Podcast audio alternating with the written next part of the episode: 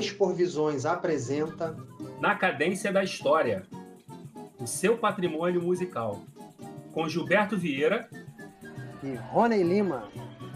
Sejam todos bem-vindos.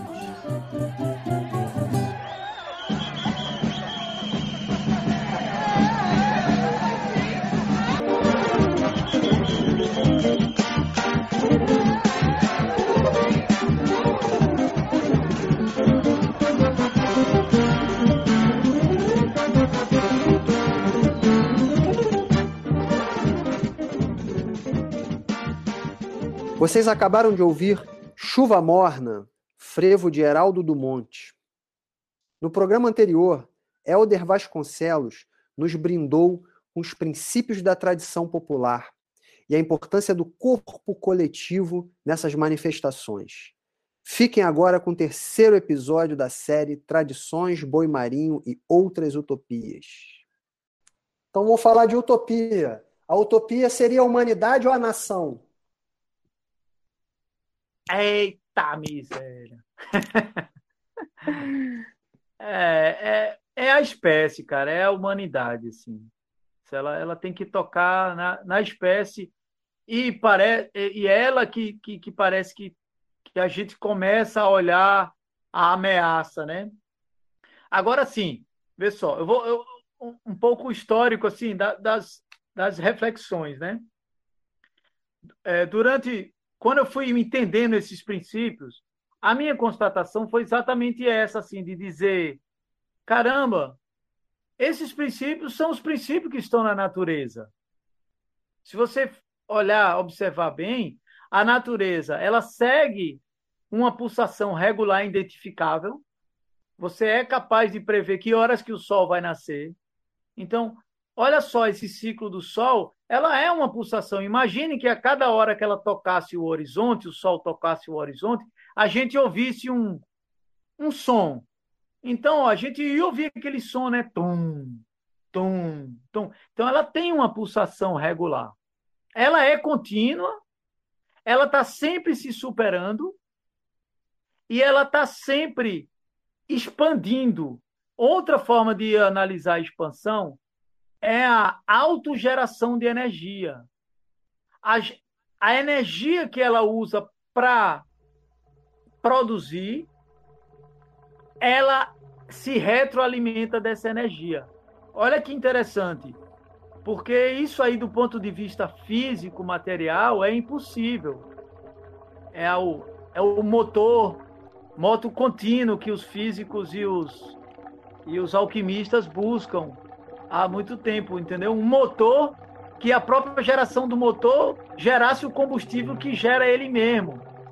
Isso do ponto de vista físico não é possível, mas do ponto de vista energético expansivo do, do planeta é. Por quê? Por exemplo, uma árvore, aquilo que ela usa para produzir a energia dela, quando a folha cai, vira energia de novo para o próprio solo, para ela própria. Então, tem um mecanismo de autoalimentação. Então a natureza ela tem isso. Aí eu pensei, poxa, mas é claro, a gente também é natureza. Não é? Ó, oh, descobri a, a roda, né? Pô, o ser humano é natureza. Claro, velho. Aí parece assim, ah, então o que está acontecendo? A gente está funcionando fora dos princípios da natureza. Tudo isso que a gente está falando está fora. Aí a minha constatação mais recente foi: Cara, como o ser humano é audacioso mesmo. Ele acha que pode funcionar fora dos princípios da própria natureza. Ele acha que pode ser Deus mesmo, né? Ele acha que pode ser o Criador. Vou sair fora, vou voltar. Então o ser humano não tem essa capacidade de fazer algo fora da natureza dele próprio. Então, meu irmão, a mazela é nossa natureza também. A gente tem que assumir isso, tem que admitir isso. A mazela é a criação nossa, é da nossa natureza. A gente tem que assumir essa natureza destrutiva. Então, vamos dizer, a, a, o lugar que eu estou agora é o seguinte: a gente não tem como escapar da nossa natureza, sair, papapá, não. A gente, tudo é nossa natureza. Só que a gente tem que fazer uma escolha. Uma natureza construtiva ou uma natureza destrutiva.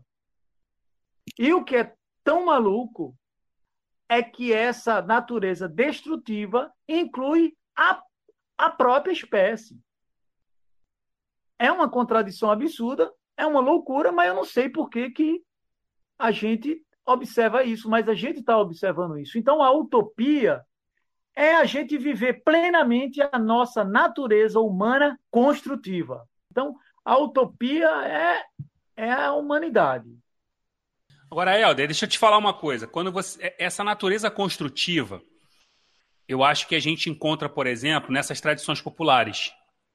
Né? Toda essa conversa que você teve, né, da, da, sobre a questão das tradições, eu acho que a gente encontra nessa natureza construtiva e vice-versa. Aí a questão que eu fiquei pensando agora aqui é o seguinte: bom, você disse lá no começo que você era aquele menino da classe média, né, que não tinha contato com essas tradições. Em algum momento você passa a ter contato com essas tradições. Em que momento da sua vida essas tradições elas chegam a você com tanta força para você começar hoje, por exemplo, a ter essa sua fala, a ter esse pensamento de olhar para essas tradições populares e falar assim: caramba, isso é uma natureza construtiva, temos que aprender com, com essas tradições, temos que aprender com esses mestres. E pelo seu discurso, isso dá a entender de que isso é um, uma forma de, de, de, ver, de ver a vida, literalmente. Né? É, exa exatamente. A, a tradição popular ela é uma forma de ver o mundo mesmo. Ela é uma forma de se relacionar com o mundo e de ver o mundo, que é manifestada, se manifesta através de música, dança e teatro. Mas isso é a, manifest a manifestação disso, é o que chega para os nossos sentidos. Mas ele é, antes de tudo, uma visão de mundo, uma relação de mundo mesmo. É, quando eu falo que entrei em contato né, ali com meus 22 anos, com essas tradições populares, é lógico que eu não conhecia essas tradições, mas elas de alguma forma me ligam com aquelas tradições que eu vivi na infância. Vamos dizer, eu tinha o terreno ali pronto. Mas eu acho que essas tradições populares, por essa ligação com essa natureza construtiva do ser humano, ela pertence a todo e qualquer ser humano. Eu não acho que ela seja exclusiva de alguns afortunados que conseguiram é, descobrir a tradição popular e tal. Só que, como tudo na vida, você precisa de treino e dedicação. Ninguém consegue fazer nada. Para você estar tá realizando esse podcast agora, não foi do nada. Você tem uma vida de professor, de, de exercício, né, de, de construção para chegar. Então, como tudo na vida, precisa de treino e dedicação. Então, para você absorver esses princípios que a tradição popular oferece, você também precisa se dedicar e treinar esses princípios, como tudo na vida. E o importante também dizer é que, assim, existem muitas naturezas construtivas. Então, eu acredito também que numa natureza intelectual, que ela que preza pelo, pelo pelo raciocínio, pela intelectualidade, ela possa, ela pode ser construtiva também, né? Porque ah, você percebe que o problema não está no conhecimento. O problema está o que a gente faz com conhecimento, né? O problema não foi Einstein é, descobrir como quebra o átomo. O problema foi você usar essa força de quebra de um átomo para jogar em cima de uma cidade, né? É, o problema não está no conhecimento, o problema está no uso dele. Né? Helder, você, você comentou desse seu envolvimento de infância ainda com essas tradições, e a gente sabe que elas funcionam um pouco assim, né? A criança ali que é da brincadeira é numa relação muito, muito pessoal de quem vive aquele contexto. Hoje em dia, com esse novo, normal, esse mundo mais virtual, em que quem não faz parte da manifestação está vendo ali por outros meios e está se seduzindo, e quem está, de certa forma, envolvido no contexto também está se encantando e se identificando com coisas que não pertencem a ele, você acha que isso de algum jeito muda é, de uma maneira nova é, essas tradições? É, a, a, gente percebe que as tradições é isso, elas são feitas dentro do dinamismo da vida, porque elas são pessoas que estão inseridas, ela não é um, um, um, um conjunto ali que fica lá e você vai. Ela é feita, ela tá, ela, ela existe a partir das pessoas agentes dela, né? As pessoas que, que compõem ela, e essas pessoas estão totalmente inseridas nesse contexto abrangente que todo mundo está vindo. Assim, todo maracatuzeiro tem um celular hoje e, e pronto.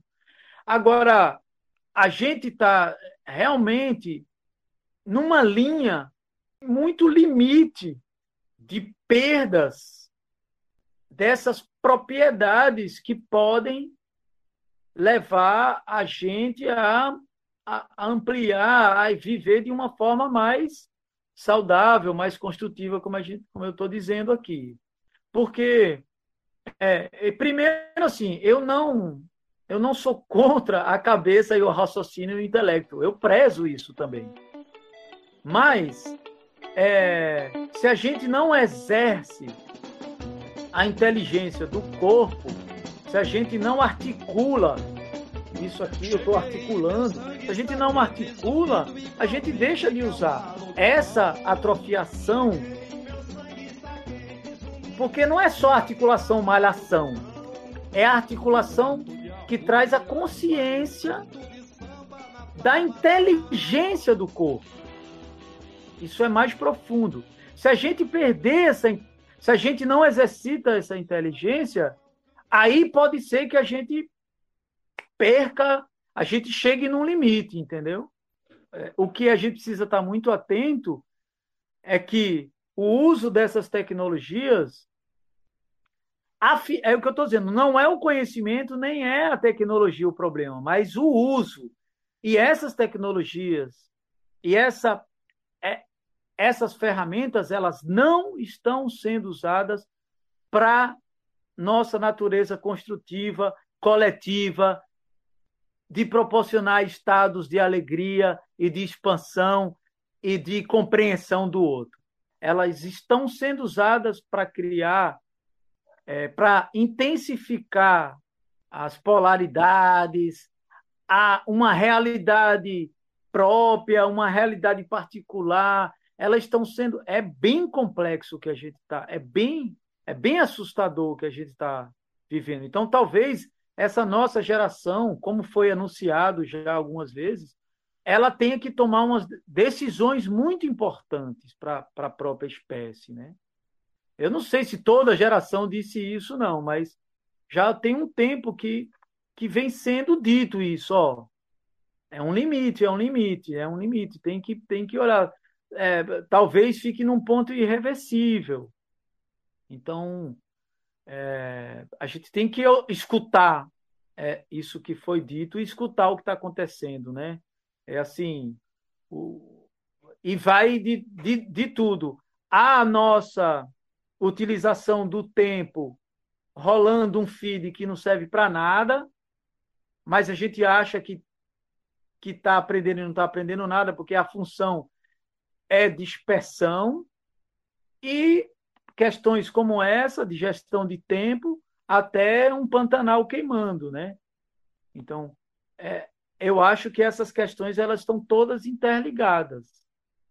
Então, a isso a gente tem que, que prestar atenção. Aí, politicamente falando, o meu papel é, é, é a gente trabalhar essas propriedades que, que eu conheço, por exemplo, da tradição popular. Por exemplo, você buscar maneiras de, de, mais contato com o solo, com a terra. Então, você ir no parque e tirar o sapato e ficar pisando um pouco ali. Você tentar articular o maior número de articulações que você puder, sem finalidade estética nenhuma, mas para poder é, é, soltar essas articulações. Entende? Eu acho que, que, que, que a gente precisa prestar atenção no que está acontecendo, né? Não sei se eu te respondi exatamente. Assim. Continuo confiante. Helder, é, em 2014, você deve ter acompanhado esse processo, né? O, o, o maracatu, maracatu de baque solto, cavalo marinho, maracatu nação, eles foram é, reconhecidos como patrimônio imaterial.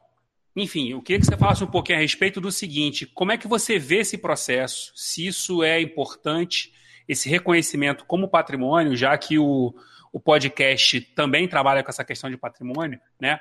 Se você teve junto com esses grupos nessa luta pelo reconhecimento, e se você acredita que o seu trabalho e o dos seus contemporâneos contribuíram para isso. Bom, eu, eu acredito que sim, né? Todo, toda essa movimentação que eu falei nos anos 90, do Mangue Beat e tal, que não foi um movimento isolado, não foi uma movimentação isolada do Mestre Ambrosio, eu acho que tem uma, uma realidade mais ampla, como a gente falou, contribuiu sim. Eu acho importante esse reconhecimento também. É, é, é, não deixa de ser um, um atributo que gera é, um olhar e, e, e, e, possibilita, vamos, vamos dizer assim, é, buscar recursos, inclusive financeiros, você tem uma visibilidade maior quando vira patrimônio e tal. Acredito sim que, que, que é bacana e tal. Só que é, é, é, a gente não pode também se limitar a isso, achar que isso é, é a, a vamos dizer assim, o, o objetivo final de, uma, de um trabalho de, de, de, de ligada a patrimônio imaterial, simplesmente o registro, o reconhecimento. Porque eu vou ser bem sincero, assim, é bacana, como eu falei e tal, mas eu nunca vi é, assim mudar substancialmente nada que virou patrimônio histórico.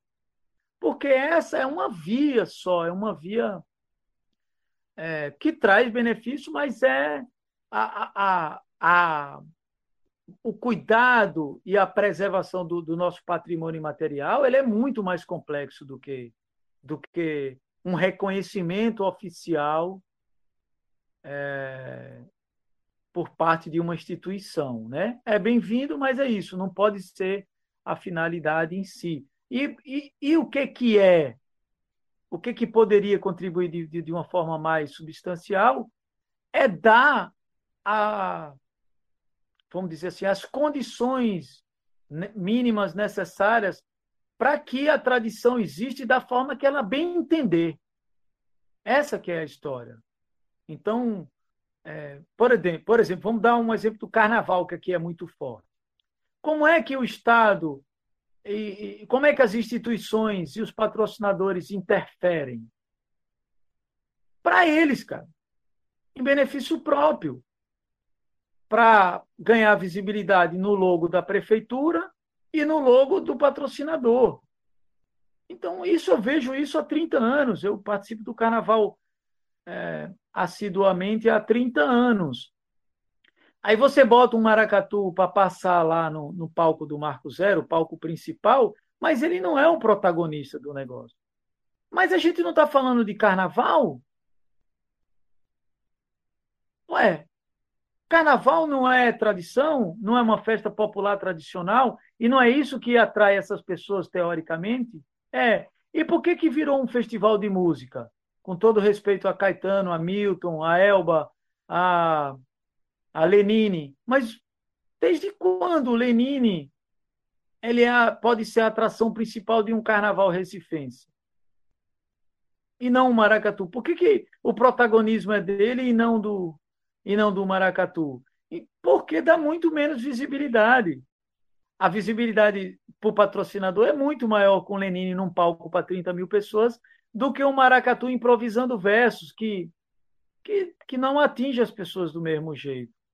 Então, quer preservar a, a preservação e a manutenção do patrimônio imaterial, esses recursos financeiros que um carnaval levanta teria que sustentar um ano inteiro de quem é dono de um maracatu, porque é muito recurso. Um cachê de um Lenine, com todo respeito e a consideração que eu tenho por Lenine, mas o, des, o deslocamento dessa verba para um cachê do Lenine dava para preservar o ano de quantos maracatus? Se não todos uma parte considerável dos maracatus. Cara, com dois, três, quatro, cinco cachês, com cachê de Lenine, do Rapa, de Milton, de coisa, eu, eu garanto quantas tradições. Então, meu irmão, esse recurso financeiro tem que ir para eles. Para quem é dono de maracatu. Você tem maracatu? Tem, está aqui o recurso. Pá. Isso é preservar.